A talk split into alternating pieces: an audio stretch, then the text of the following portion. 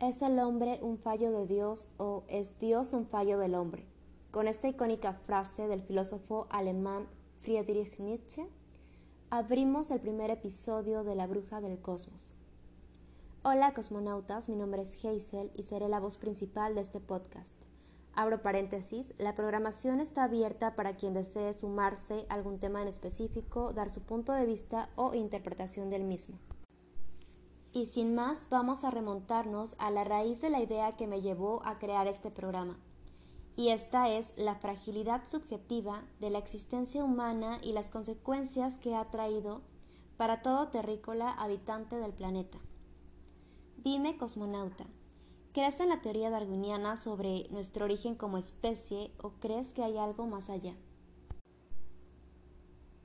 Evidentemente pensar que va más allá trae consigo una connotación de supremacía, peculiaridad y hasta un velo de fantasía.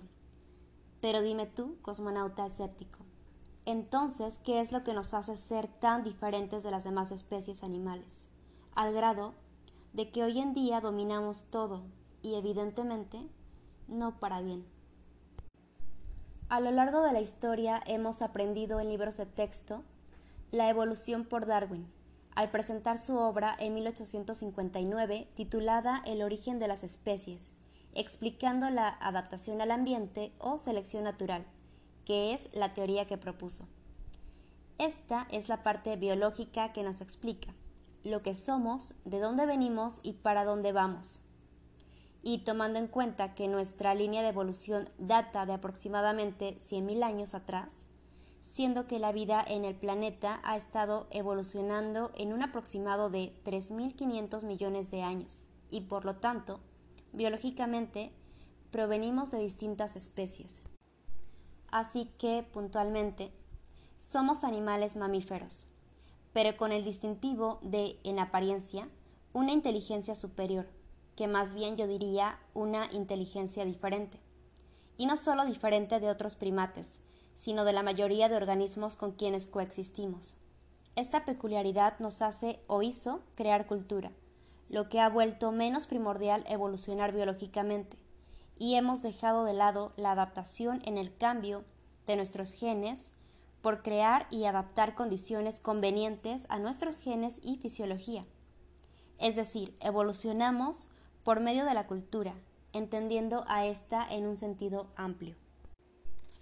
También hemos aprendido sobre la teoría de la evolución por cooperación, y ciertamente existe como las dos caras de una moneda.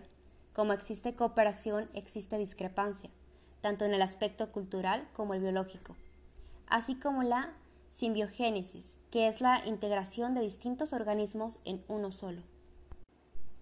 Pero en un punto de la evolución, nuestra especie tuvo conciencia de la fragilidad de nuestra existencia reflexionando sobre la misma, tratando de descifrar la esencia que nos define como seres, naciendo así la espiritualidad, creyendo que existe algo más allá de lo físicamente comprobable, dando paso a ritos, prácticas y creencias, para poder ver más allá del velo de la realidad y extender nuestros sentidos de modo que podamos percibir lo invisible e intangible.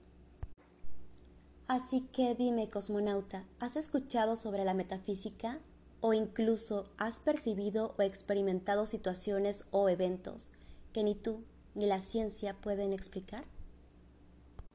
Me encantaría que me cuentes tu postura y me compartas si has vivido algo ilógico para nuestra realidad. Y te invito a no perderte el próximo capítulo donde voy a tocar el tema de metafísica o espiritualidad. Nos reencontramos el próximo miércoles a las 11:11.